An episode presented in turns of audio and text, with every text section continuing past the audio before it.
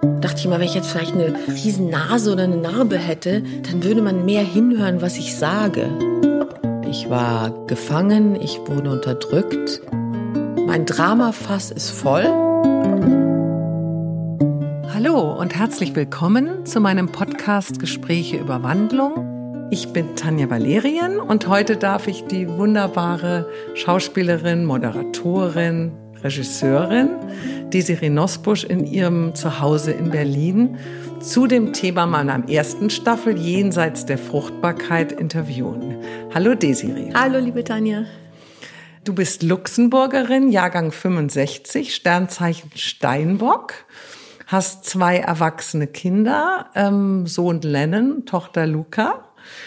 Ähm, deine Mutter ist Italienerin, dein Vater kommt aus Luxemburg Du sprichst sechs Sprachen fließend, hast unverschämtes Talent, eine große Karriere vor und hinter dir, zauberhafte Kinder, siehst umwerfend aus, wurdest mit Mitte 50 sogar noch mal geheiratet. und bist auch noch nett. Das ist eigentlich der Wahnsinn. Kannst du dein Glück manchmal selber nicht glauben? Ach, wie süß. Vielen, vielen Dank. Mein Gott, was für liebe Worte. Kann ich mein, ich bin, ich bin voller Dankbarkeit. Ja. Also ich muss schon sagen, das war ich immer, weil ich alles das, ähm, was mir widerfahren ist und widerfährt, ähm, nicht für selbstverständlich äh, annehme. Ähm, was ich als großes Glück empfinde, und da muss ich mich ab und zu morgens zwicken, äh, um auf deine Frage zu kommen, weil ich es dann vielleicht teilweise nicht so richtig glauben kann, ist, dass ich an einem Punkt angekommen bin, wo es so einen inneren Frieden gibt. Das heißt, wo ich nicht mehr hadere mit dem, wo ich gerade stehe oder was ich gerade tue, sondern wo ich einfach so empfinde und denke, da wo ich gerade sitze auf diesem Stuhl, ist es gerade richtig und ich möchte auf keinem anderen Stuhl sitzen, so ungefähr. Und das ist großes Glück. Also das sah vor zwei Jahren, zwei, zwei bis drei Jahren, weiß Gott nicht so aus. Da wusste ich zwar immer, ah, da müsste es noch was geben, was mich mehr erfüllt. Ähm, und davon, ich rede jetzt nicht von irgendwelchen äußerlichen Dingen, die ich erreichen wollte, ein so ein innerliches Gefühl. Und dann gab es auch Momente, wo ich dachte, ja, vielleicht soll es nicht sein oder vielleicht reicht das auch nicht, was ich anbiete oder vielleicht ja, lege ich mich falsch an. Insofern, das ist jetzt nicht mehr der Fall und das ist natürlich ein unglaubliches Geschenk. Wir lernten uns ja 82 äh, in New York kennen. Mhm. Du studiertest dort Schauspiel, ich Modedesign. du warst, glaube ich, 17, ich war 20. Ja. Und durch dein Lachen und deine unbeschwerte Art, dein positives Auftreten, fühlte ich mich eigentlich gleich sehr nah mhm. zu dir. Ähm, glaubst du, dass diese gewisse Tapferheit dem Leben gegenüber diese, ja, dass man negative Gefühle, Verletzung, Schmerz, Unsicherheit, Zweifel so ein bisschen hm, nicht sichtbar machen will. Glaubst du, dass eigentlich dieses Strahlen in dir auch so eine Art Schutzraum war? Weil für mich mhm. ist es ein bisschen manchmal so, dass man ja. nach außen so ganz positiv mhm. und vielleicht schützt man auch diesen Blick nach innen. Ähm, ja, wobei andererseits muss ich sagen, habe ich mich irgendwann in meinem Leben schon dazu entschieden, den Weg der Offenheit äh, und Ehrlichkeit zu gehen. Und ich glaube, wenn du einmal den Weg gewählt hast, kannst du auch nicht auf halber Strecke kehrt machen und dann sagen, nee, jetzt gehe ich wieder auf Nummer sicher und lass nichts an mich ran oder gib nichts preis. Ähm, insofern ist es bei mir eher andersrum vom Gefühl. Ich habe eher irgendwann zu mir selbst so gedacht oder gesagt, ich möchte nicht Menschen die mir nichts Böses getan haben, dafür bestrafen, dass andere mich verletzt haben. Das heißt, zuzumachen, weil meine Offenheit, Ehrlichkeit auf dieser Seite missbraucht wurde und jetzt soll keiner mehr das von mir kriegen, fand ich immer einen sehr unfairen Gedanken, weil unfair dem Menschen, der sich mir jetzt gerade gegenüber befindet, aber auch mir selbst gegenüber, weil man verschließt sich ja auch neuen Erfahrungen und Begegnungen. Und ich habe irgendwann gedacht, gut, ich gehe erstmal offen, vielleicht nennt man das Naivität vielleicht, äh, auf diese Dinge zu und ich möchte an das Gute im Menschen glauben und das Gute im Leben. Und dann kriegst du halt ab und zu wieder irgendwie einen Stolperstein, dann denkst du, okay, ist dann doch nicht ganz so, wie du denkst. Und dann trotzdem, ich finde mal aufstehen und ich glaube, wenn ich das nicht versucht hätte, mir zu bewahren, dann wäre ich durch viele Dinge, die mir passiert sind in meinem Leben, eine sehr verbitterte Frau geworden. Ähm, und das wollte ich nicht. Äh, auf keinen Fall. Ich möchte meinen Kindern tagtäglich vorleben, dass es absolut okay ist zu fallen. Es ist nur nicht okay, liegen zu bleiben. Man muss wieder aufstehen. Und dass das nicht selbstverständlich ist, dass wir alle überhaupt diese Möglichkeit haben, ähm, uns Gedanken darüber zu machen, was wir überhaupt gern tun.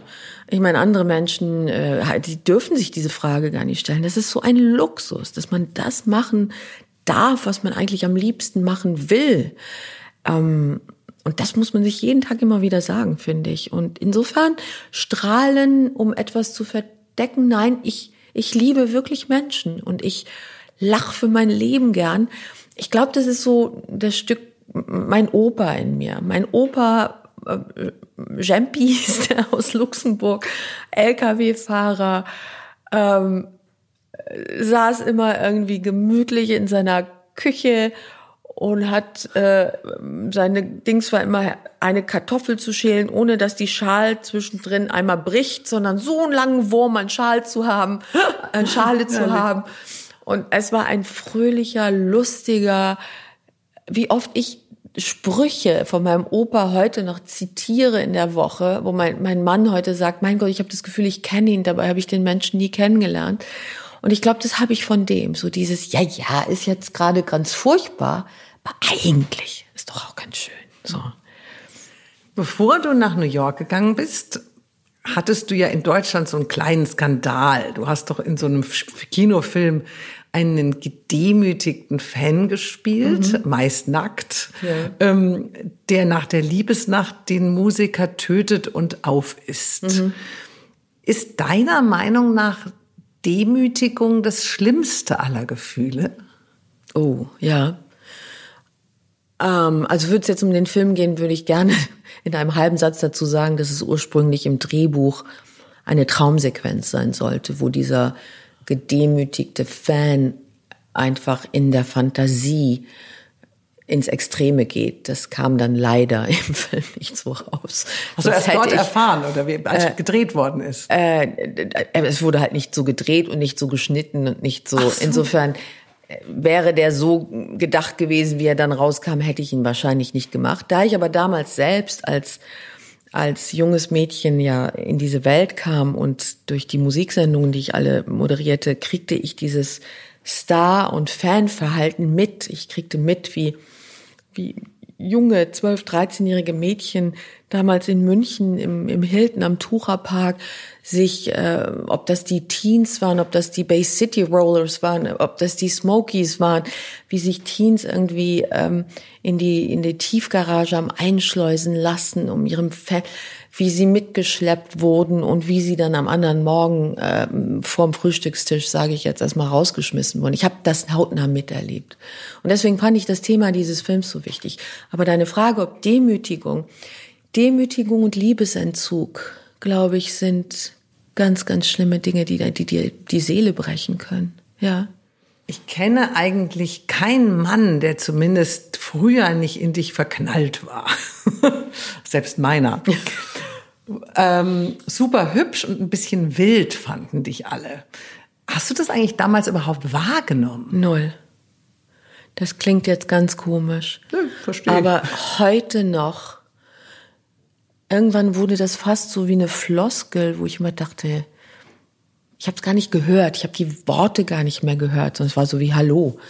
Und es passiert ja heute noch, dass mich irgendein Taxifahrer oder irgendein netter Mensch im Restaurant mir das genau sagt und ich dann heute denke, äh, Nichts habe ich dabei. Erstens mal fand ich mich ja alles andere als das, was gesagt wurde. Ich fand mich weder hübsch, ich fand mich langweilig, was das Äußerliche anging.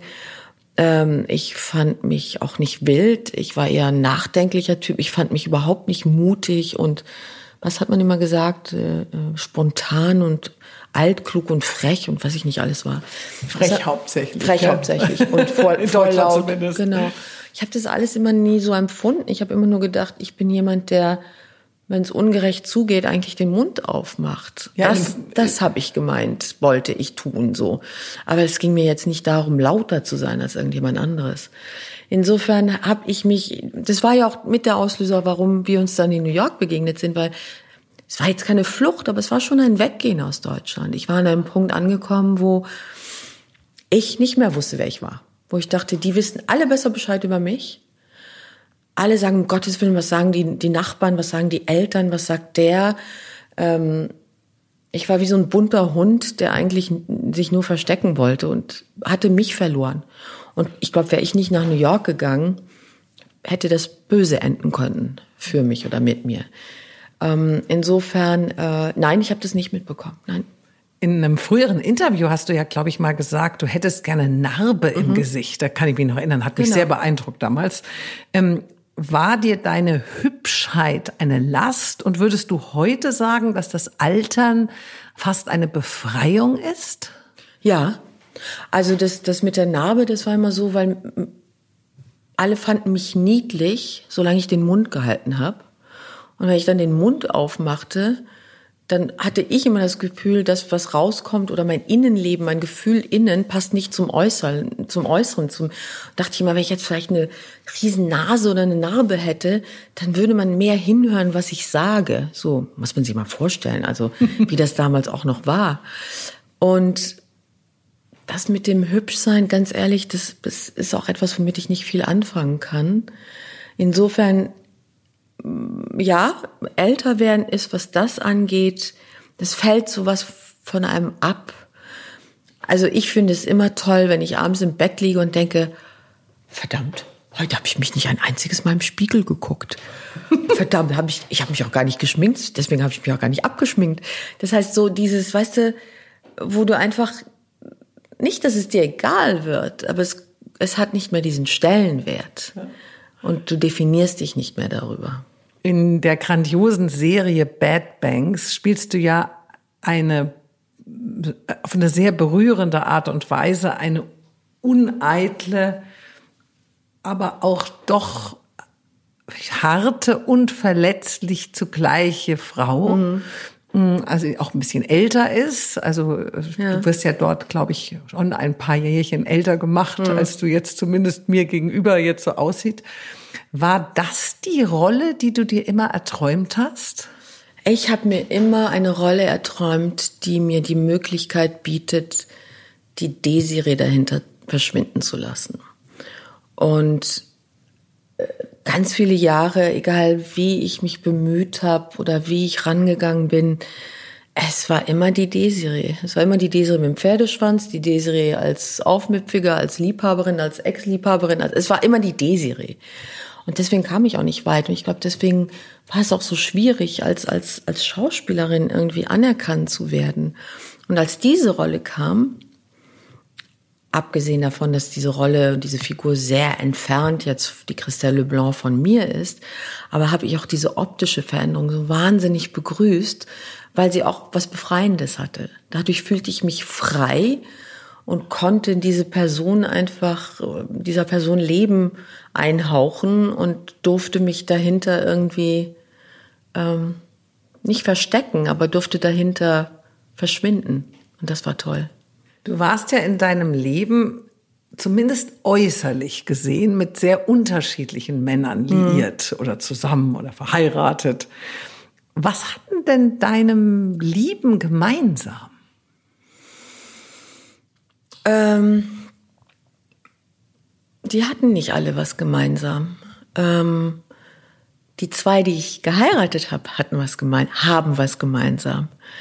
Ähm, die Beziehungen, die ich dazwischen hatte, äh, waren ganz anders. Sicherlich auch aus einer anderen Kultur kommt. Aber ähm, ich glaube, das war eher so, da wusste ich nicht, wo ich stehe. Und wusste ich nicht, wer ich gerade bin und was ich suche. Und habe mich da, ich möchte jetzt nicht sagen, dass ich mich verlaufen habe, das wäre jetzt unfair, aber habe was anderes gesucht als das, was es eigentlich ist, was ich brauchte. Aber wenn du meine zwei Ehemänner nimmst, also der Vater meiner Kinder Harald und Tom jetzt, die verbinden schon etwas. Das sind äh, ähm, bodenständige, ähm, ehrliche, gerade Männer, die, äh, auf die man sich verlassen kann und die auf den ersten Blick jetzt, ach weißt du was, das sind Männer, die mich rühren. Das ist das. Für mich ist ganz wichtig, wenn ein Mann mich irgendwo rührt. Und ich glaube, die zwei in meinem Leben, die mir begegnet sind, die das bewirkt haben, die habe ich geheiratet. also mein Sohn hat das auch. Es gibt so, es gibt so, ich kann es nicht in Worte packen. Vielleicht verstehst du, was ich meine. Es gibt ja. so etwas, wo etwas so zwischenblinzelt, wo du sagst, ja genau das, das trifft mich ganz tief. Vielleicht kann man Liebe sowieso nicht so wirklich beschreiben. Nee, kann man nicht wirklich. Als 16-Jährige warst du ja neun Jahre lang mit einem 26 Jahre älteren Mann liiert, der auch damals dein Manager war. Ich habe ihn ja auch mal kennengelernt in New York. Wie haben eigentlich damals deine Eltern darauf reagiert? Weil so, sagen wir mal, im, im, im Allgemeinen ist das ja so der Albtraum jeder Eltern, wenn sie ihr noch sehr junges äh, Kind an einen so viel älteren Mann abgeben müssen? Da wir jetzt, da wir ja befreundet sind, du und ich, äh, antworte ich jetzt mal so auf diese Frage. Das war nicht nur der Albtraum meiner Eltern, das war auch mein Albtraum. Das war keine, das war nicht das, was es nach außen hin schien. Das war keine Beziehung, wo zwei Menschen ähm, beschlossen hatten, wir wollen jetzt zusammen sein, egal ob Altersunterschied oder nicht. Das war, ich war gefangen, ich wurde unterdrückt, ich wurde missbraucht und ich war ähm, nicht stark genug, ähm, mich aus dem zu lösen, weil ich aus ja aus einer vielleicht aus einem Elternhaus oder aus einem aus einer Welt kam, wo jeder, der älter ist und erwachsener ist, erstmal recht hat und wo ich dachte, wenn sowas passiert, dann bin vielleicht ich schuld. Das war keine Beziehung. Ich nehme auch den Namen dieses Menschen nicht mehr in den Mund und ähm, hätte, sage ich jetzt mal, würde er noch leben und könnte sich rechtfertigen, würde ich noch ganz andere Dinge erzählen. Da er nicht mehr lebt, habe ich irgendwann beschlossen, es wäre unfair, dass ich eigentlich mehr dazu nicht sage, aber ich glaube, alles, was ich jetzt gesagt habe, kann man sich zusammenreimen. Dann hast du 1991 den österreichischen Musikkomponisten Harald Kloser geheiratet, hast mit ihm elf Jahre, glaube ich, in Los mhm. Angeles zusammengelebt und mit ihm zwei Kinder bekommen, ja. die inzwischen erwachsen sind. Ich glaube, sie sind auch im Musikbusiness. Mhm. Was hat das Muttersein mit dir gemacht? Oh, das ist das Beste, was ich je in meinem Leben gemacht habe. Das ist, also ist ein Gefühl, was mich heute noch überwältigt. Also ich kann irgendwie da sitzen und meine Kinder beobachten, wie sie jetzt ähm, ja in, in, ihre, in ihren eigenen Leben stehen und natürlich immer noch ähm, ab und zu die Unterstützung suchen und auch den Rat und das Gespräch, aber natürlich jetzt ihr Leben so ähm, angehen und ich bin so stolz und es erfüllt mich so voller Liebe und Wärme und Muttersein hat alles. Ich meine, ich finde Muttersein ist macht einen besseren Menschen aus einem, wenn man es wenn man es richtig macht, glaube ich. Also wenn man wenn man es erkennt, weil in dem Moment, wo du Verantwortung auch für zwei nicht nur Menschen, sondern auch zwei Seelen hast, wählst du anders aus. Ich sag, jedes Angebot wird erstmal so gescannt, dass man sagt, lohnt es sich dafür, von meinen Kindern getrennt zu sein? Oder im Erwachsenenleben jetzt auch. Ein Filmangebot kriege, lese ich das Drehbuch und denke mir, würde ich wollen, dass meine Kinder den Film sehen mit ihrer Mutter drin? Oder politisch oder was die Umwelt angeht oder ähm, alles Mögliche. Also Muttersein ist, das ist mein Lebensjob. Ich weiß nicht, wie ich das beschreiben soll. Sind deine Kinder für dich auch so eine Art Spiegel, in den du hineinschauen musst? Kritisieren sie dich manchmal? Ja, also meine Kinder haben zum Beispiel sehr oft, und das habe ich sehr ernst genommen, wir haben ein sehr gutes Verhältnis. Also, und ich bilde mir ein, dass wir auch vielleicht nicht über alles, aber dass wir schon über alles reden, sage ich jetzt mal, und dass sie auch wirklich auf meinen Rat etwas geben oder was heißt Rat, einfach auf das Gespräch mit mir. Aber zum Beispiel meine Kinder haben mir sehr, sehr oft gesagt, dass es sie verletzt, dass ich mich selbst immer so klein mache. Und das stimmt. Ich habe in mir so eine Tendenz immer gehabt. Ich weiß auch, woher das kommt. Meine Mama ist genauso, dass man immer etwas macht und dann entschuldigt, dass es ja eigentlich nicht so gut ist. Oder ähm, also mich immer klein machen, nicht so, und das kommt natürlich daher, weil ich absolut nicht damit umgehen kann, wenn Menschen sich wichtig machen. Davon halte ich auch nichts, aber es gibt natürlich einen gesunden Zwischending da. Und das, und das habe ich mir sehr zu Herzen genommen, dass ich dachte, ähm, da muss ich aufpassen, da passe ich auf, wie ich mit mir selbst umgehe, dass ich auch gut zu mir selbst bin. Und da, das, das ist so ein Spiegel, den sie mir oft vorhalten. Ich ertappe mich oft, dass ich meinen Sohn ganz anders behandle, dass ich ihn ganz anders behandle als meine Tochter. Irgendwie bin ich bei meinem Sohn ähm, beschützender, besorgter, betreuender. Wie empfindest du das oder geht es nur mir irgendwie so? Ich finde das genauso. Also jetzt habe ich mich schon oft gefragt, ist es, weil es ein Junge ist? Äh, und wie diese Urmutter, ich weiß nicht, Mann, Frau, weiblich, männlich? Oder ist es, weil es der Erstgeborene war? Bei mir ist der Zweitgeborene. Äh, bei dir ist der Zweitgeborene, bei mir. Gut, bei mir kommt jetzt dazu, mein Sohn ist natürlich im Alter von 15 Diabetiker geworden. Dadurch war natürlich die Sorge um Lennon immer so, mein Gott, mein Gott, mein Gott, und überlebt er das und wie kommt er hin und geht er richtig damit um und äh, gewissenhaft damit um. Aber es ist auch, dass mein, dass ich mir immer eingebildet habe, meine Tochter hätte so eine so eine natürliche Bremse in sich bei Gefahren, bei Einschätzung von Situationen oder weiß ich einfach, ich kann mich auf sie verlassen. Sie scannt die Situation und rennt nicht blind rein so. Und bei meinem Sohn ist immer je schneller, je höher, je lauter, je glücklicher, je trauriger. Es ist immer alles oh, so voller Gefühl und voller. Und deswegen habe ich schon das Gefühl, ich müsste mehr auf ihn aufpassen. Aber das hat meine Mama mir schon immer gesagt. Mein Bruder, ich war auch die Erstgeborene, mein Bruder ist jünger, fünf Jahre. Meine Mutter hat immer gesagt, es ist viel schwieriger, Söhne zu erziehen, bis man sie da hat, dass man das Gefühl hat, okay, jetzt kann man loslassen äh, als Töchter.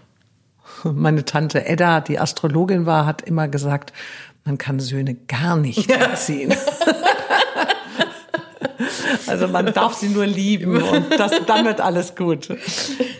Nach eurer Trennung 2002 ich habe mich übrigens 2002 auch vom Vater meiner Kinder getrennt und man sagt halt, dieses Jahr 2002 ist das Spiegeljahr, wo man auf einmal alles sieht und alles erkennt.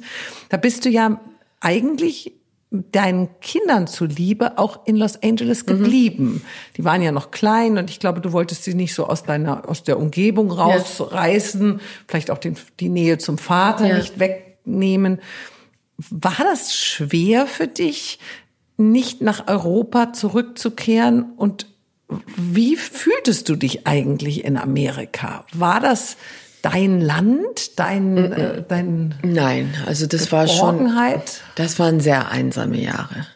Weil erstens natürlich dieser Mut mutig, ja, weißt du was? Es ist mutig, wenn man geht. Es ist mutig, wenn man sich eingesteht, es geht so nicht mehr. Ich habe nachher gedacht, ich verstehe jetzt, warum viele nicht gehen und bleiben und irgendeine Entschuldigung suchen, wegen der Kinder, wegen dem, wegen dem Haus. Jeder macht das, wie er meint, aber es kostet Kraft und Mut zu gehen. Und dann saß ich irgendwann in einem Haus, ich habe das immer gesagt, im Valley, in dieser, auf der anderen Seite des Hügels in LA, um es so zu beschreiben, und hatte zwei kleine Kinder und mein Spruch war immer der, hättest du mir irgendwann mal so eine Liste hingelegt, was ich mir so wünsche in meinem Leben, dann wäre Single Raising Mother of Two in the Valley hätte nicht auf der Liste gestanden. Wirklich nicht. Nicht mal ganz unten. Naja, und dann wächst man mit seinen Aufgaben und ähm, ich hatte schon eine Sehnsucht nach Europa zurück, weil ich hatte ja null Familie drüben. Null. Es war ja, war ja, meine ganze Verwandtschaft war ja hier. Das heißt, jede Hilfe, die man brauchte mit den Kindern, war Hilfe, die man sich, ja, das klingt jetzt doof, aber kaufen musste. Und ja, und dann schickte mir der Himmel einen Engel in Form einer Nanny, die Maria, die heute meine beste Freundin ist und die 20 Jahre da blieb und ohne die ich meine Kinder nie so hätte erziehen können, so toll. Die war die Stabilität in ihrem Leben. Es ist auch wie eine zweite Mama für meine Kinder. Und so wächst man mit seinen Aufgaben und ähm, und ich bin heute froh, dass ich es so gemacht habe, weil ich weiß, ich habe meine Kinder nicht aus ihrer Welt rausgerissen, dass sie das heute beruflich mit ihrer Musik und machen, ist auch, weil sie dort groß geworden sind. Und ich finde es auch gut, dass ich ihnen ermöglicht habe, ihren Vater weiterhin in der gleichen Stadt zu haben. Wann bist du dann zurück? Gegangen? Wann bist du dann wirklich Ich bin vor zwei weg? Jahren zurück. Ach, vor zwei vor Jahren. zwei Jahren, ja. Und du lebst ja jetzt so ein bisschen zwischen Luxemburg und Berlin. Genau, ja. Und dieses beides, hat das einen persönlichen Grund? Also oder? es war so, ich fing, ich bin ganz zurück vor zwei Jahren, also sozusagen Haus geleert, drüben Container gepackt und heulend am Straßenrand gestanden. Das war vor zwei Jahren. Fing aber so schleichend vor. Äh, mein Vater verstarb 2010 und da fingen so die ersten Schritte an des Zurückkommens und mehr hier sein, weil ich da meine Mama auch nicht allein lassen wollte. Die hat's nach 50 Jahren Ehe, das kennst du ja auch von dir zu Hause und mein Vater war krank und sich immer kümmern, fiel die in ein wahnsinniges Loch. Und da habe ich schon empfunden, dass es auch meine Aufgabe ist, mehr da zu sein, weil ich als Kind nicht viel da war und sehr früh ging, wollte ich dann jetzt da sein. Dann habe ich aber noch bei meiner Mama gelebt damals. Und so fing das dann langsam an und Luxemburg ist insofern, es ist ganz verrückt. Also jetzt, wo ich zurück bin in Europa, merke ich erstmal, was mir fehlt von LA. Und ein ganz, ganz, ganz, ganz wichtiger Punkt für mich ist die Anonymität. Ich lebe wahnsinnig ungern unter Beobachtung, so. Und das habe ich mehr hier in so Großstädten oder in Deutschland, wo ich ja dann doch bekannt bin. In Luxemburg bin ich auch bekannt wie ein bunter Hund, aber die, die Mentalität der Luxemburger ist so, interessiert die nicht, sage ich jetzt mal. Oder sie tun so, als würde es sie nicht interessieren. Und da wir auch eine sehr internationale Community dort haben, ist dort eine größere Anonymität auch für mich. Das heißt, ich verbinde dieses Gefühl von weg von allem, was ich früher in LA hatte, ist jetzt für mich ein bisschen Luxemburg, plus natürlich meine Familie, Mutter, Bruder. Und hier bin ich dann sozusagen in Aktion, wenn ich hier in Berlin bin. Aber Los Angeles fehlt dir nicht. Mir fehlen meine Kinder. Und da meine Kinder dort sitzen, fehlt mir Los Angeles natürlich. Aber ach, weißt du, ich war jetzt gerade das erste Mal wieder ein paar Wochen dort, seit langem. Das hat schon auch was, was sich in 26 Jahren so in mein System irgendwie gebohrt hat. Ähm, es gibt schon so eine, so eine Leichtigkeit oder eine, eine Freundlichkeit oder ein sich erlauben zu träumen, dieses berühmte Think Big, ähm, was ich schön finde. Ich finde das schon schön. Das ist schon, ich laufe da mit einem Strahlen im Gesicht rum. Und ich finde das toll, wenn mir die Frau an der Kasse irgendwie sagt, äh, hey, have a nice day. Und hier in Berlin stehe ich am Bahnsteig und frag irgendwie nett, weil ich nicht weiß, wo ich hingehe, frage ich den Schaffner, der gerade da steht, äh, sage ich, entschuldigen Sie bitte, äh, wo ist denn die erste Klasse? Und dann kriege ich so, naja, vorne, wo denn sonst? Und ich denk mir, oh Gott, mag dich doch selbst ein bisschen mehr, dann tust du auch der Welt ein bisschen gut, so. Aber das sind so Dinge, die fehlen mir. Doch, die fehlen mir. Aber man kann nicht alles haben. Vielleicht sieht man die auch auf einmal. Ja. Mir fällt immer auf, dass manche Dinge man ja, in, man, wo man jünger war, gar nicht so gesehen Nee, hat. weil sie auch da waren und man sie für selbstverständlich genommen hat. Und auf einmal merkst du so, ah, ja, das fehlt. Letztes Jahr hast du ja noch mal gewagt zu heiraten. ähm, das zweite Mal. Wo hast du denn deinen Mann kennengelernt und fühlt sich Liebe und Ehe Mitte 50 anders an? Also mein Mann kenne ich schon seit 30 Jahren. Wir haben, da er Kameramann ist und spezialisiert auf Steadicam, haben wir, seit ich, keine Ahnung, 20, 22 bin, sämtliche großen Shows, die ich moderiert habe, war er meistens mit seiner Kamera dabei. Insofern kannte man sich. Man, man ist sich immer wieder begegnet. Man hat aber außerhalb der Arbeit so auf der Bühne nie miteinander gesprochen, außer dass da immer eine Sympathie war. Immer so ein, ja, es war immer so ein gut, ein sicheres Gefühl. Ich wusste, wenn der da ist, sichere Bank funktioniert, respektvoll, nett, höflich. So, das wusste man voneinander. Und ähm, ja, und vor zwei, es sind genau jetzt zwei Jahre, ähm, schrieb er mir über Messenger, weil ich wir auch keine Nummern voneinander und meinte nur so Hallo und sitzt gerade irgendwo in Miami, glaube ich, in der Lounge, äh, blätter durch eine Zeitung, hier steht, du würdest dich gern mal wieder verlieben. Ich dachte, ich, ich sag dir mal, dass ich dich immer schon toll fand und ich bin gerade frei. Und ich so. Ich glaub's nicht. Und ich so, ach, der Bierbaumer, weil er mal ein lustiger war, halt so ein richtiger Allgäuer und, und ich zurückgeschrieben. Und dieses habe ich aber, ich habe nie Messenger benutzt und schreibe zurück. Und im Moment, wo ich draufklicke, sehe ich, dass der mir seit vier Jahren immer dreimal im Jahr schrieb. Also zu äh, Weihnachten, Neujahr und zum Geburtstag. Ich aber nie geantwortet habe, weil ich das nie gesehen hatte. Und dann sah ich das so nicht. Und dann, klar, dann sage ich, mein Gott, Tom, ich sehe gerade, du hast mir geschrieben, ich habe das nie gesehen, ich bin da nicht so äh, aktiv auf diesen Kanälen und so, wie geht's dir? Dann hat man sich so hin und her geschrieben. Und, äh, und irgendwann hat man gesagt, du bist du denn nicht mal in Berlin? Gib mir mal was trinken so. Und so fing das an. Dann saßen wir hier in einem, also ich, ich bin immer notorisch zu früh, saß ich im Lokal wo wir uns verabredet hatten. Und ich hatte schon ein bisschen so das Gefühl, also wir hatten uns, glaube ich, jetzt so 10, 15 Jahre nicht mehr gesehen, weil ich halt nicht mehr so viel moderiere. Und dachte mir, ja, gespannt, wer jetzt da reinkommt oder so. Und ich wette, der kam rein zur Tür vom Lokal und mein erster Gedanke war, Desiree, der ist es. So. Und so ging es mir bei meinem ersten Mann auch. Den sah ich damals in Duisburg bei einer Probe zu einer coolen Kampfsendung. Er mit ganz vielen SOS Kinderdorf-Kindern um sich. Es war so eine Charity-Veranstaltung. Ich wusste seinen Namen nicht, was er macht. Ich sah ihn und sagte, das wird der Vater deiner Kinder. Und so ging es mir diesmal wieder. Da war keine Frage, soll ich mal gucken? Kann und deine, sehr gut verstehen. Ja, und deine, mir ging's auch so. Auch so, oder? Und deine zweite Frage, ob Liebe Mitte 50 anders ist, ja. Sie ist unaufgeregt schöner. ich weiß nicht, wie ich es sonst erklären soll. Das ist so, man ist nicht mehr in Konkurrenz. Es geht nicht mehr drum, hat der jetzt mehr Jobs und wieso ich nicht und ich mehr Jobs und er fühlt sich schlecht. Jeder freut sich für den anderen. Man unterstützt sich. Man ist immer da für den anderen. Diese Spielereien haben aufgehört. Wobei, das hatte ich in meiner ersten Jahre nicht. Das hatte ich nur dazwischen all die Jahre. Dieses, wo ist er, was macht er, wieso, weißt du, so dieses ganze, das war auch, glaube ich, einer meiner ersten Sätze, an denen ich sagte, Tom, es gibt ein Ding, was ich nicht mehr will in meinem Leben, in einer Beziehung, ist Drama. Mein Dramafass ist voll, da ist kein Raum mehr. Das, ich will Frieden. So. Und das haben wir. Sehr schön. Ja. War er denn auch schon mal verheiratet? Mhm. Und hat auch Kinder? Nein, keine Kinder leider, aber war auch schon no. mal verheiratet. Aber es sind ja deine da. Jetzt hat er zwei mitgekriegt, genau.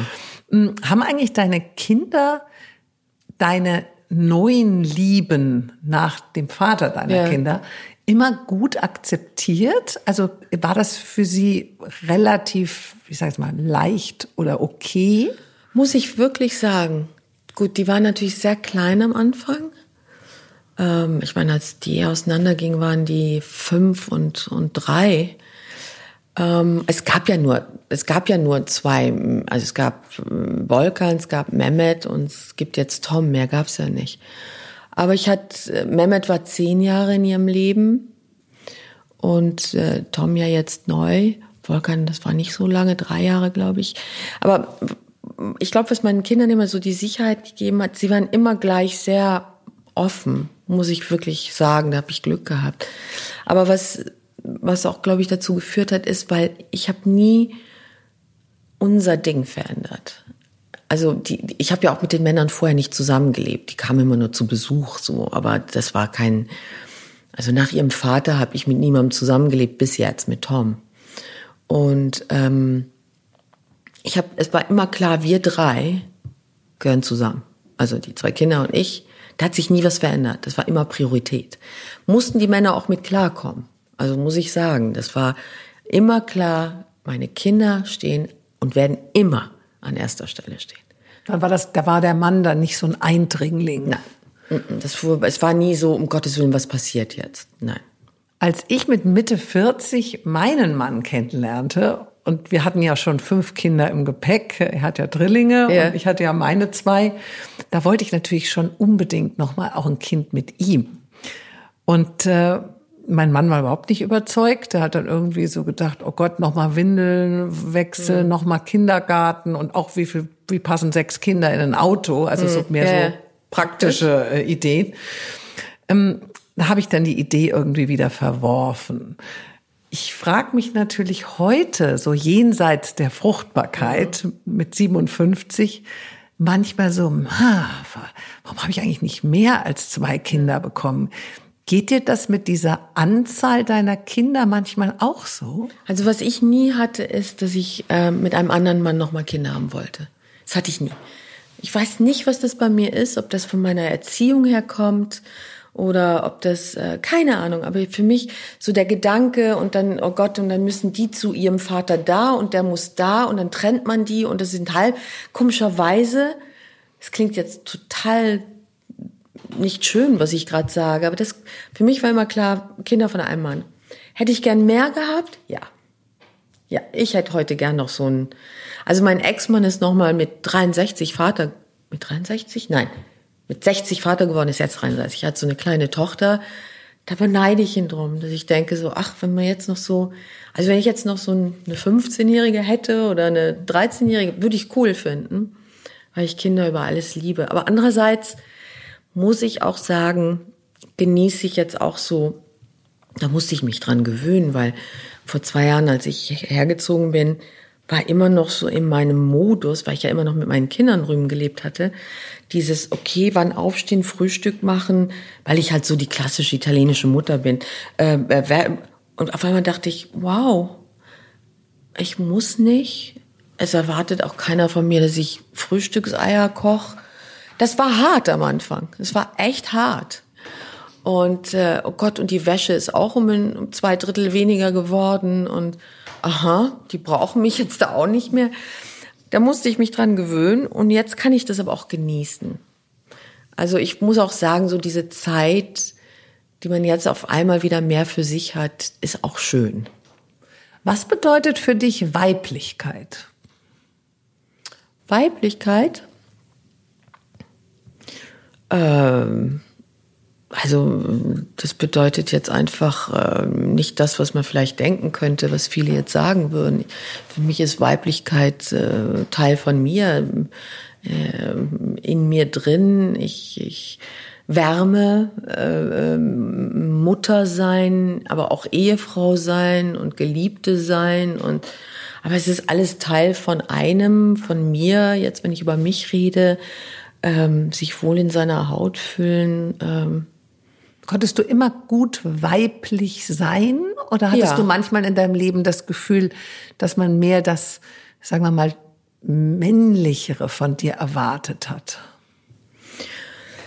Das sind immer so, das sind zum Beispiel Fragen, da habe ich keine richtige Antwort drauf, weil ich auch oft so gefragt wurde, wenn es dann so ging um Quotenfrauen und wo ich immer dachte, ich habe komischerweise nicht das Gefühl, dass ich im Leben anders behandelt wurde, weil ich eine Frau war in bestimmten, bestimmten Situationen. Und wenn es so war, habe ich mich gewehrt und habe dann wirklich versucht, gehört zu werden. Und, und das sind dann diese Ungerechtigkeiten, wo ich dann auf die Barrikaden ging. Insofern, ähm, ich habe schon beide Seiten in mir. Ich glaube, dass es Jahre gab, wo ich ähm, die weibliche Seite weniger zugelassen habe, weil ich einfach überfordert war mit all dem, was, was ich hinkriegen musste. Und da gibt zum Beispiel jetzt mit meinem Mann, ähm, weil ich halt auch davor viele Jahre allein war, der sagte dann irgendwann zu mir, ähm, du, äh, du zeigst keine Schwäche, wenn du mich jetzt diesen Koffer die vier Stockwerke runtertragen lässt. Und ich, wieso? Sagte, es ist okay. Es gibt gewisse Sachen. Es ist okay, wenn der Mann die Kasten, den Kasten mit dem Wasser in den vierten Stock trägt. Du vergibst dir nichts. Ich war einfach so gewohnt, alles immer alleine zu machen. Ich habe Häuser alleine gebaut, ich habe Kinder erzogen, ich habe moderiert, ich habe gemacht, ich habe produziert. Ich war immer alleine, natürlich mit einem Team. Aber weißt du, was ich meine? Und für mich, dass es jetzt so einen Mann gibt, der der einfach auch sagt, du, ich fahre dich zum Flughafen. Und ich sag, wieso denn? Ja, weil man das so macht. Also diese weibliche Seite jetzt auch mal Mädchen sein dürfen oder äh, oder ähm, hoch kannst du mir mal die Tasche halten? Ich weiß es nicht. Das musste ich neu lernen. Ähm, und das lasse ich jetzt mehr zu. Mein Mann hat mir auch, äh, als ich ihn kennenlernte, die Autotüre aufgemacht. Als ich einstieg und auch als ich aussteigen ja. wollte. Also dann ist er ganz schnell rumgerannt ja. ins Auto. Und äh, jetzt sind wir schon 17 Jahre zusammen und er macht es immer noch. Ist das nicht toll? Und es geht mir immer noch so, dass ich irgendwie denke, wow, das hätte ich Oder? auch nicht gedacht, dass ich einmal in meinem ja. Leben so einen Mann habe. Ja. Ist das nicht toll? Ja, sehr. Dass man, dass man, dass man irgendwie, ja, sich über so Sachen auch freuen kann. Oder einen Kaffee ans Bett. Oder? Ich trinke keinen Kaffee, aber, aber nee, das, hat, das, hat, mir mein Mann noch nicht ins ich Bett gebracht. Das so toll. aber er kocht. Ähm, wie stehst du denn eigentlich zu dieser MeToo-Debatte? Sind Frauen deiner Meinung nach immer diese Opfer oder sind sie, sage ich mal ganz krass gesagt, auch manchmal einfach selber schuld? Hast du auch Situationen erlebt, wo etwas so unangenehm für dich war, dass du viele, viele Jahre später sagen würdest, so jetzt muss ich aber mal darüber sprechen? Also ich finde erstens mal wahnsinnig wichtig, dass es aufkam, die Debatte. Ich bin ein bisschen entsetzt darüber, wie sie bei uns schon wieder so schnell irgendwie im Sand versickert ist. Es war kurz mal ein Aufblitzen, wo man dachte, okay, endlich. Und schon war es wieder weg. Und ich dachte, schade. Es gibt schon ein paar Menschen, von denen, ich kann jetzt nur aus meinem Ding, von denen ich weiß, wo ich denke, hätte gerne mal die Antworten gehört. Und alles andere habe ich dir, glaube ich, vorhin mit meiner Frage oder Antwort zu deiner vorherigen Frage zu dem Manager beantwortet. Natürlich bin ich Opfer gewesen. Und natürlich ist es eine Debatte, die, ähm, die mir nahe geht. Und ähm, sind Frauen auch ab und zu, ich glaube, da muss man schon ganz genau differenzieren. Äh, es ist jetzt nicht, weil, weil irgendwie mir ein Mann irgendwann mal einen Spruch entgegenschmeißt, den ich nicht so cool finde, dass der jetzt me too, also da muss man schon. Ich finde, Flirten gehört immer noch zum Leben dazu und wenn ich demnächst nicht mal flirten darf aus Angst, Hashtag me too, dann läuft auch was schief auf der Welt. Ähm, aber es gibt Grenzen und wenn ein, in diesem Fall, weil wir darüber reden. Aber nee, vice versa. Ein Mann oder eine Frau ein Nein nicht hört und nicht akzeptiert und über die berühmte rote Linie geht, dann ist das nicht okay. Es hat niemand das Recht, mich da zu verletzen, sei es durch eine, eine, aktive körperliche Tat, sei es durch Worte, sei es durch Unterdrückung, durch Abhängigkeiten schaffen. Und das finde ich wichtig, dass das nicht wieder irgendwie, ja, so versickert und nicht mehr zur Sprache kommt. Warum reden Frauen meist nicht darüber oder wenn erst sehr viel später. Ist das unsere Erziehung? Ist es diese Ehrfurcht vor dem Mann? Ist es etwas ganz tief in uns, so diese gewisse Angst, wenn früher der Vater so ein bisschen die Stimme erhoben hat und wir Kinder dann ja ganz still wurden und wir mussten das ja, und haben das ja auch meistens gemacht, was der Vater gesagt ja, ja. hat, nicht immer unbedingt, wenn die Mutter gesprüllt ja. hat, ja. Aber da ist ja schon in uns sowas drin, dass man sich nicht aufbäumt. Also ich kann jetzt nur sagen, die Generation unserer Kinder, glaube ich, bäumt sich viel schneller auf. Und äh, also meine Tochter, die wird, so, da muss nur einer mit einem blöden Spruch kommen, dann hat er ein Problem, sage ich jetzt mal. Ich, meine Generation, unsere jetzt, ich weiß nicht, wie du so, was das anging, erzogen wurdest, aber ja, ich komme aus einer Erziehung und aus einem Elternhaus, wo es erstmal hieß, äh, allein schon das, jeder Mann, den man nicht kannte, war ein netter Onkel und gibt ihm die Hand oder einen Kuss. Why, würde ich heute sagen, verstehst du? Und, ähm, und jeder Pfarrer war ein netter Pfarrer und jeder Lehrer war eine Dingsfigur, wo du sagst, nein, es gab auch ganz furchtbare Lehrer und auch Pfarrer, die nicht nett waren und gut waren und Dreck am Stecken hatten, wie wir wissen. Und dieser falsche Respekt vor einer Obrigkeit und vor einer Instanz, die angeblich über uns stand. Und dann natürlich die Sprüche, wenn, ja, wenn dir das passiert ist, dann hast du es wohl gewollt. Oder dann warst eine Schlampe oder hast dich falsch angezogen. Mit so einem kurzen Rock musst dich ja auch nicht wundern. Äh, was hast du dem getan oder gesagt? Das war immer sehr schnell bei uns Mädels. Der Schuldball lag bei uns. Sehr schnell. Und deswegen sind wir ja auch so groß geworden, immer mit dem Gedanken, oh Gott, wenn mir das jetzt passiert ist, ist das, weil ich was falsch gemacht habe? Ich habe das bestimmt äh, provoziert. Äh, hey, wir waren Kinder. Ich war ein Kind, wie du weißt. Ähm, warum habe ich nicht den Mund aufgemacht? Warum Jahre später? Ja, weil es ganz viele gibt noch aus dem Dunstkreis, die ja alle noch da sind. Die müsste ich alle mit anklagen. Und da sind ganz berühmte Männer dabei, die alle mit in diese Schublade gehören. Alle.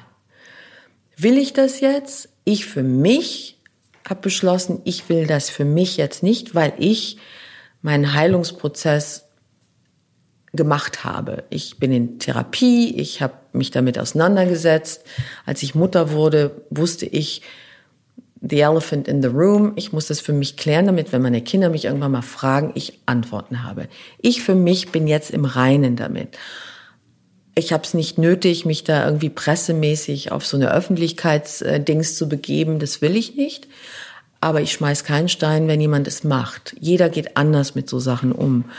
Ähm, aber dass man das ansprechen muss und dass man da was tun muss, ja, auf jeden Fall. Ja, es hat ja manchmal auch was mit dem sich selbst auch verzeihen. Das ist das tun. Wichtigste. In dem Moment, wo du dir selbst verzeihst, kannst du anfangen zu heilen. Vorher ist es nicht machbar. Du hast eine italienische Mutter, einen Vater aus Luxemburg und sprichst sechs Sprachen fließend. In welcher Sprache hat eigentlich deine Mami mit dir geredet? Und gibt es für dich überhaupt eine Muttersprache? Was in was für einer Sprache träumst du eigentlich? Es ist ganz verrückt, weil äh, die Muttersprache ist eigentlich nicht die Muttersprache. Meine Mutter spricht Italienisch, ist eine Italienerin. Meine Mutter hat aber mit uns Kindern zu Hause Französisch gesprochen, weil meine Mutter und mein Vater gemeinsam Französisch sprachen. Weil mein Vater, als die sich kennenlernten, kein Italienisch konnte. Also wurde das eine Gewohnheit. Also war bei uns zu Hause Mutter mit Kindern Französisch, gesamte Familie zusammen Französisch, Vater mit Kindern Luxemburgisch. Großeltern, alle Verwandten, war ja eine ganz riesige Verwandtschaft, Italienisch. Aber warum die Mutter nicht Italienisch, wenn ja. sie mit euch alleine war? Das macht überhaupt keinen Sinn, das war so. Heute noch, wir sitzen in Italien an einem riesigen Tisch. Da sitzen Onkel, Cousins, Tanten. Alle reden Italienisch miteinander. Meine Mutter spricht mich auf Französisch an obwohl ich ihr ja genauso gut auf Italienisch antworten kann. Das ist einfach so eine Gewohnheit geworden. Und naja, und dann fing ich ja sehr früh an, äh, mit in Deutschland zu arbeiten. Da kam Deutsch dazu, Englisch durch New York und, und dann natürlich die 26 Jahre in, in Amerika lebend. In welcher Sprache denke ich, es ist sehr interessant, es hängt ein bisschen davon ab, um was es geht. Deutsch ist schon so zu meiner Sprache geworden. Ich glaube, dass ich mich in Deutsch oder auf Deutsch am differenziertesten ausdrücken kann. Also wenn es um Gefühle geht, merke ich, dass ich sie genauer beschreiben kann auf Deutsch als in jeder anderen Sprache. Luxemburgisch hat nicht ganz so viele Nuancen. Ich würde jetzt Luxemburgisch als meine Muttersprache nehmen, die aus dem Bauch kommt. Luxemburgisch ist, da komme ich her, die kommt aus dem Bauch, die Sprache. Meine Kindheit, meine Schulzeit. Aber wenn es um Gefühle geht, wenn es so um unseren Beruf geht, das hat natürlich damit zu tun, weil ich den da auch gelernt oder da studiert habe, ist Englisch so sehr nahe. So dieses, dieses Filmlingo und Ding, das ist halt eher Englisch. Aber ich würde schon sagen, dass Deutsch meine Sprache geworden ist. Und wie hast du mit deinen Kindern gesprochen? Und sprichst mit deinen Kindern? Mit meinen Kindern ist eine Mischung aus Englisch und Deutsch. Deutsch, weil ihr Vater Österreicher, das war so unsere Familiensprache. und weil sie es auch perfekt sprechen und Englisch, ja.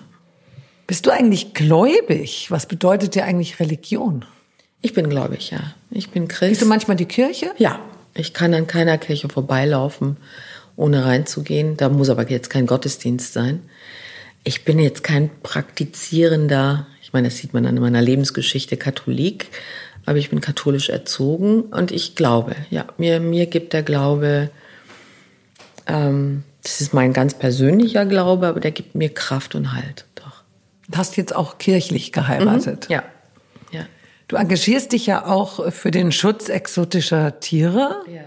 Ähm, hast mal bei so einer Kampagne für Peter mitgemacht. Ähm, fühlst du dich dennoch oft machtlos inmitten dieses, äh, also dieses menschlichen Profits, dieser Gier, ähm, also diese Brutalität, die auch Menschen so an sich haben?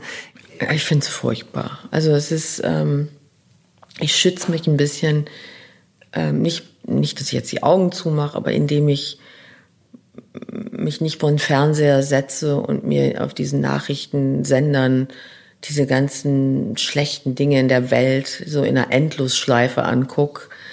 Ähm, ich, ähm, da kann man sich ja so richtig reinziehen lassen.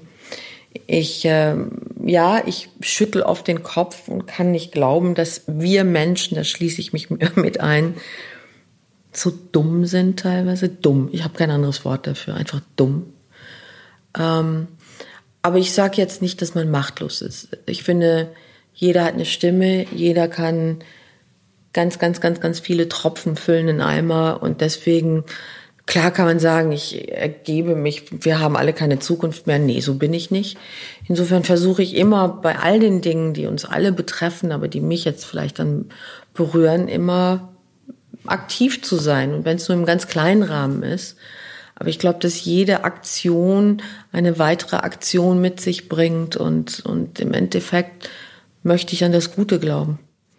Bist du verletzlicher und dünnhäutiger geworden oder hat dich das Leben eher abgehärtet? Äh, ich kann es weder so noch so nennen. Abgehärtet würde für mich bedeuten, dass Dinge an mir abprasseln. Das sind sie nicht. Das tun sie nicht. Und schon allein durch meinen Beruf äh, gehe ich ja eher, äh, möchte ich ja in die, in die Tiefen eines Gefühls hinabsteigen und es analysieren und es verstehen. Also das wäre ja der Tod meines Berufs, wenn ich jetzt so eine Dingshaut um mich hätte. Aber es ist eine Mischung aus, ähm, es ist Erfahrung, es ist Wissen einfach, weil man es schon oft erlebt hat, leider. Dinge prallen auf einen ein. Sie sind massiv. Und was mich das Leben ge gelehrt hat, ist dann eher nicht den Berg zu sehen, sondern jeden einzelnen Stein.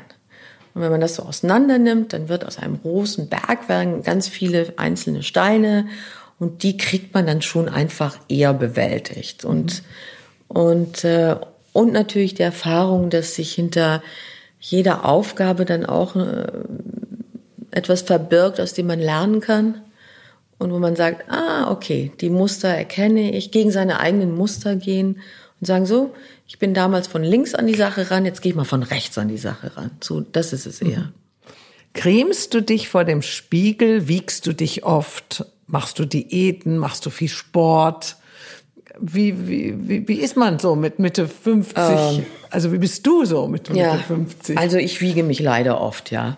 Das ist so ein Ding, weil ich einfach immer nicht fassen kann, dass es immer mehr wird und ich nicht weiß, wo es herkommt. mache ich Diäten, die mache ich, äh, wenn ich muss, von einem Projekt. Also ich sage jetzt mal vor Bad Banks, die Christelle Leblanc musste einfach zehn Kilo weniger haben als ich. Einfach damit sie so was hageres Dings kriegt. Also musste ich zehn Kilo abnehmen. Das empfinde ich dann als Teil meines Berufs. Das mache ich dann auch. Ähm, mache ich viel Sport, ähm, viel, nein, viel ist wahrscheinlich, wenn jetzt jeder Mensch, egal wo er ist, auf der Welt morgens Schuhe anzieht und rennen geht. Das tue ich nicht. Aber wenn ich zum Beispiel in LA bin, da gehe ich jeden Tag zum Sport, weil das Teil meines Lebens dort ist. Wenn ich in Luxemburg gehe, bin, gehe ich in den Wald spazieren, weil das da Teil meiner es ist immer so ein bisschen angepasst dem, wo ich gerade bin. Äh, hier renne ich, anstatt ein Taxi zu nehmen, zum Prenzlauer Berg von Wilmersdorf, wenn ich zu meinem Coach gehe. Und dann ist das mein Sport. Aber ich brauche Bewegung für den Kopf, sage ich immer, nicht so sehr für den Körper. Und der, dieses Stichpunkt Schönheit, äh, so OPs und Botox, wie sind denn da deine Gedanken dazu? Bist du jemals äh, sozusagen in die Versuchung gekommen, auch irgendwie mal zumindest drüber nachzudenken, etwas nachzubessern? Ich habe sicherlich nachgedacht, aber ich habe es dann so ein Verrat an meiner Herkunft als Verrat empfunden. Ich dachte mir, wenn ich mir jetzt irgendwas da wegschnippeln lasse oder ich weiß noch, bei Bad Bags saß ich mal mit der grauen Perücke in der Maske und hatte so die Mundwinkel so, was man ja dann auch verstärkt hat, wenn man dünner ist und sah auf einmal wie mein Vater aus und dachte mir, boah, mein Vater guckt mich an und dachte mir, ah, Papa, die Hängebacken, die habe ich von dir. Und dann dachte ich mir, wenn ich mir die jetzt wegmachen lasse, weil die stören mich wirklich, ähm, das ist ein Verrat an meiner, damit sage ich meinen Eltern, Großeltern, Urgroßeltern, das, was ihr mir mitgegeben habt, ist mir nicht gut genug. Das fand ich so traurig, dass ich dachte, nee, ich möchte mutig sein, weil man muss ja mutig sein, in, vor allem in so Jobs, wo du mit der Öffentlichkeit konfrontiert wirst und mit einem Bild ewig, ähm, dass ich dachte, nee, ich möchte auch meinen Kindern vorleben, dass es schön ist, älter zu werden. Dass das alles, was man so hat, ja, hat man sich gut oder schlecht erarbeitet. Hm, bekommst du noch viele Avancen, Liebesmails oder Blicke von Männern? Fühlst du dich zumindest manchmal noch so richtig attraktiv? Also man, man, äh, man ist, man wird ja nicht mehr so gesehen, wie es mal war. Also ich sage jetzt mal. Gibt ja so einen Film mit Corinna Harchbeuch, unsichtbar, gell? So. Genau. Also ich sage jetzt mal der blöde Spruch, äh, die Jungs in der Baugrube, die pfeifen einem nicht mehr nach. Das ist vorbei. Aber das habe ich auch nie als positiv empfunden. Doch, ich fühle mich schon noch gesehen, aber ich fühle mich eher so gesehen im Gesamtpaket. So, dass, wie soll ich sagen, dass das, was ich sage oder das, was ich abliefere in der Arbeit oder und es ist dann eher so, dass einem gesagt wird, ach, für, für dein Alter siehst du aber noch gut aus. So ist es eher, also wenn man auffällt, ist es eher in Form eines Gesamtpakets, sage ich jetzt mal mit innen und außen. Aber das, das ist mir lieber. Also ich, ich habe mich nie wohlgefühlt, wenn es nur aufs Äußerliche reduziert wurde. Insofern, ähm, ich fühle mich anders gesehen, aber es fehlt mir nichts. Willst du richtig alt werden? So 100 oder so? Nein, nein, um Gottes Willen. Nee, also das kann ich mir auch nicht wirklich vorstellen. Ich habe, ich gebe zu, ich habe schon Angst vor dem Älterwerden. Also vor dem krank werden, gebrechlich, gebrechlich werden. werden. Demenz muss ganz furchtbar sein. Ähm, äh, jemandem zur Last fallen, nicht mehr eigenständig die Dinge machen, tun können, das macht mir Angst. Ich freue mich natürlich noch auf hoffentlich einige Jahre als aktive Oma. Ich hoffe, dass meine Kinder irgendwann mit Enkeln nach Hause kommen. Das wäre für mich so, wo ich denke, hoffe ich auch immer. Ja, das würde ich so wahnsinnig gerne erleben. Aber ähm,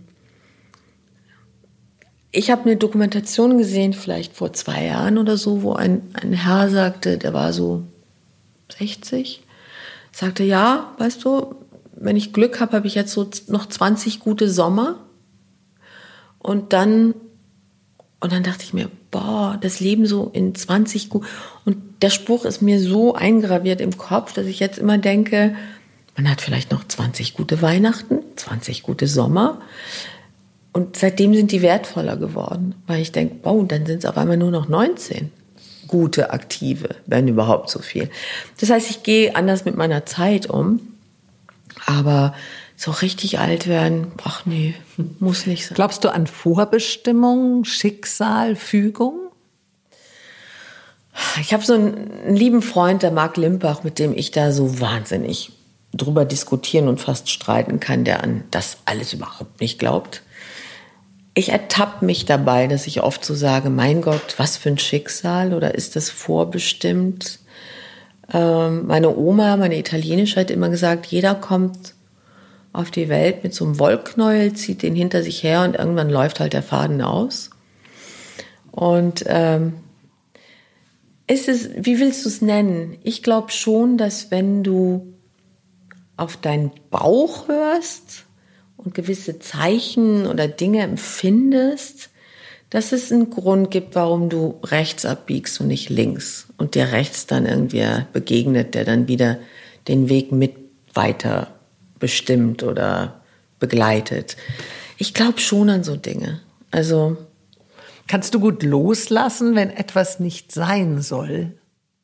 Wenn etwas nicht sein soll und ich habe mich bemüht und habe 18 Mal probiert, dass es doch sein sollte und nicht sein soll, doch nicht sein soll, dann lasse ich irgendwann los. Also es gibt so Freundschaften, an denen ich wahnsinnig hing und für die ich so wahnsinnig viel gemacht habe und immer wieder eins von Bug und immer wieder eins von Bug und immer wieder.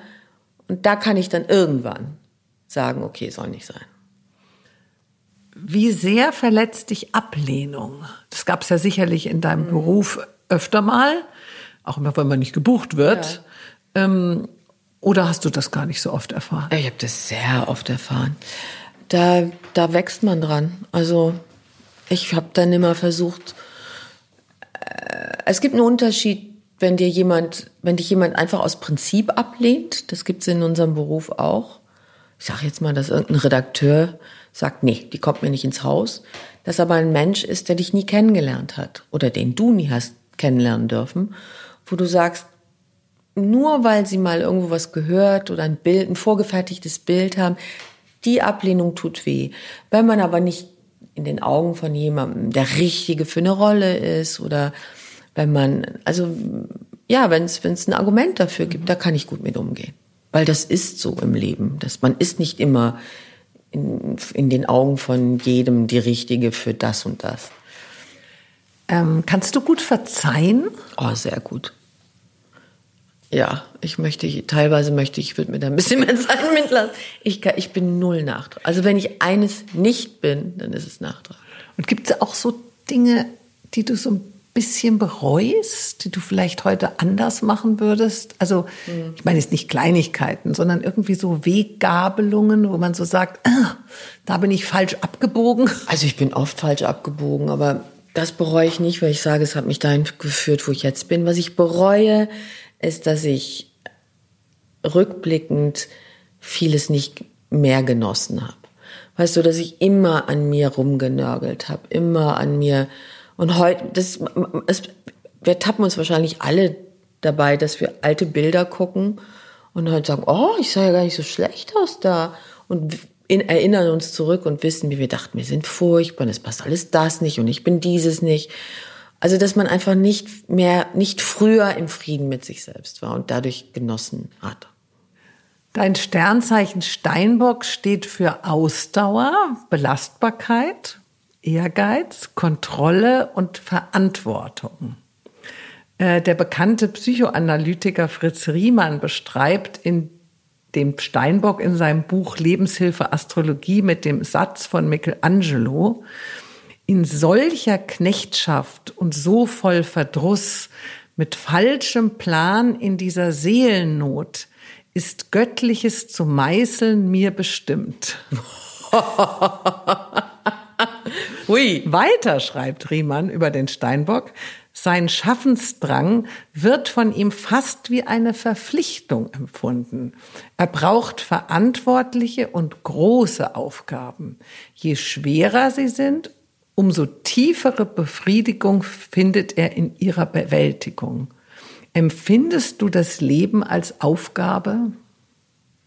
Ich empfinde als Aufgabe, das Beste daraus zu machen. Man hat mir ein, ein Leben geschenkt und ich glaube nicht, dass wir auf diese Welt kommen äh, zum Leiden. Das glaube ich nicht. Aber ich empfinde es als eine Aufgabe, was, was Schönes, Gutes draus zu machen, was weitergeben zu können, äh, äh, an, nicht nur an Kinder, sondern an Mitmenschen, äh, Erfahrungen teilen. Doch, das empfinde ich schon als Aufgabe, ja. Aber Aufgabe empfinde ich nicht als etwas Negatives.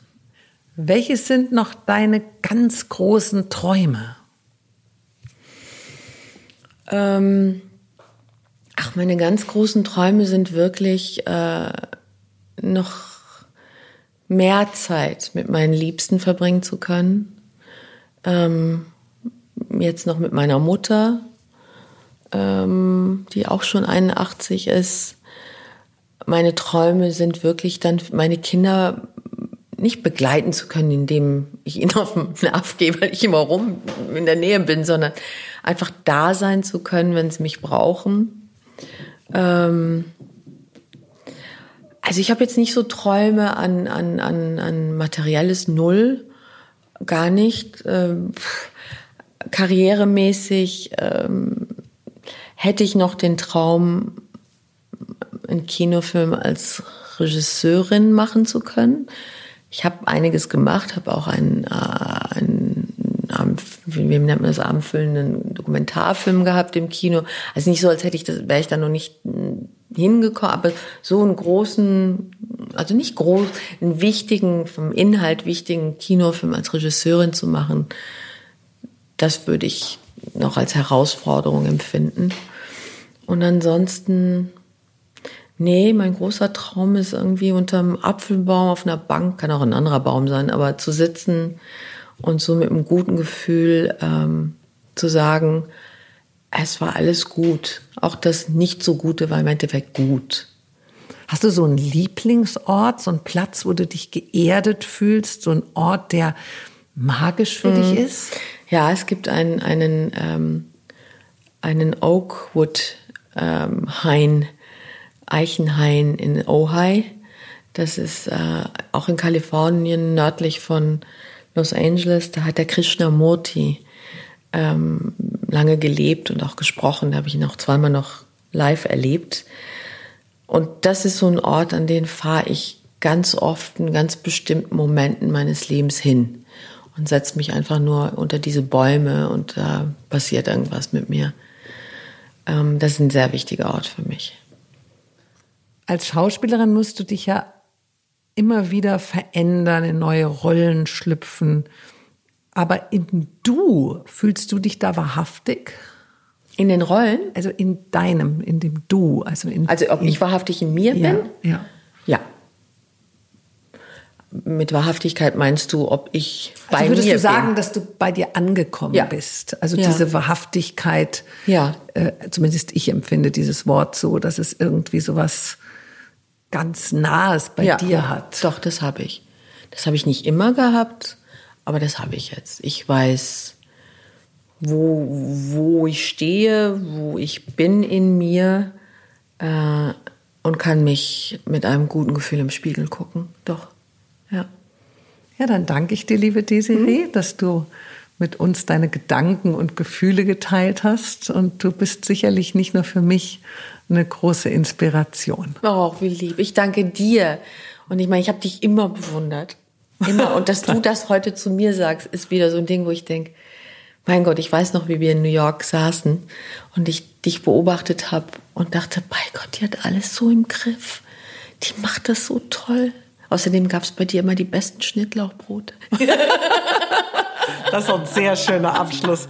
Also ich freue mich, wenn wir noch viele wunderbare Gespräche vielleicht über andere Themen als diesem Jenseits der Fruchtbarkeit führen können. Und äh, es liegt ja sicherlich noch etwas vor uns. Danke, Hoffentlich. Danke, Danke dir.